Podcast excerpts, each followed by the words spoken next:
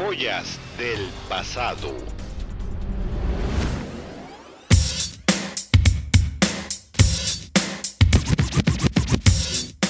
Chevrolet comercializó el Vectra en México durante su tercera generación y durante un periodo breve hubo un V6 turbo de 2.8 litros con 250 caballos. Esto es joyas del pasado y te voy a platicar del Chevrolet Vectra en México.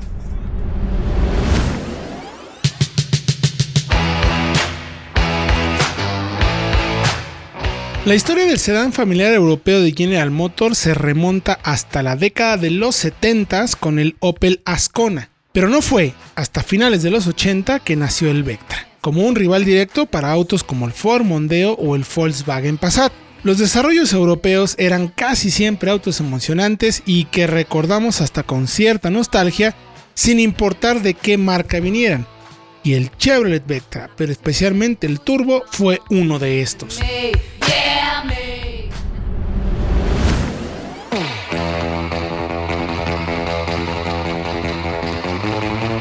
hecho, aunque hayan venido de marcas como Renault, Chevrolet, Ford o Volkswagen, en la mente del comprador,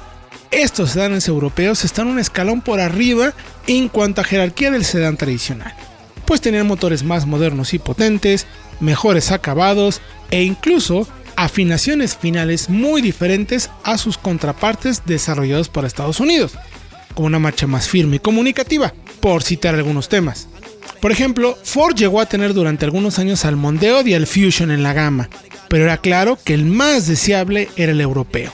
antes incluso de que se convirtiera en el mismo auto. Cuando los sedanes medianos eran tan populares, había espacio para tener una gama de dos modelos bien escalonada, y Chevrolet lo hizo con el Malibu como acceso y el Vectra Turbo o no como el modelo aspiracional.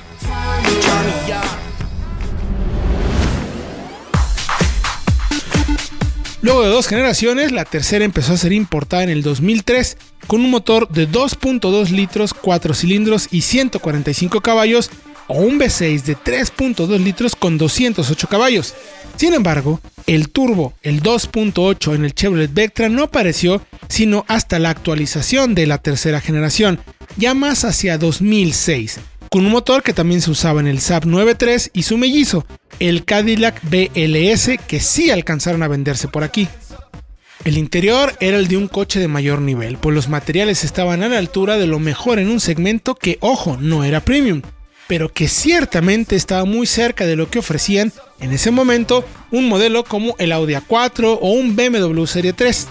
De hecho, el Chevrolet Vectra Turbo y la aceptación que tuvo como producto europeo fue clave para que General Motors decidiera traer el nuevo Asta europeo en su tercera generación a México, luego de la presencia de la segunda, que fue reemplazada más adelante por una versión hecha en Sudamérica durante algunos años. Desde este Opel Vectra hubo una versión OPC con el mismo 2.8 turbos pero calibrado a 280 caballos y con opción de transmisión manual que desafortunadamente no alcanzó a venderse en México.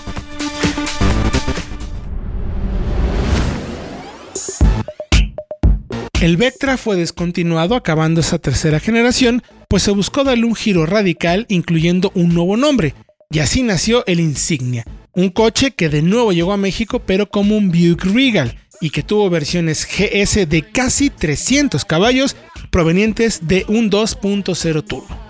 Existe ya una segunda generación del Insignia que de nuevo fue un Regal, pero ya no llegó a México y se vendió solamente por unos meses en Estados Unidos, aunque sigue adelante en China, mercado en el que los grandes sedanes siguen siendo importantes para el público.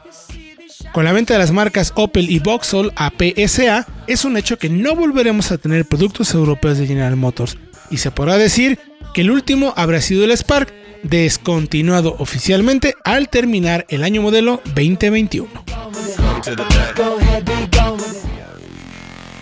Joyas del pasado.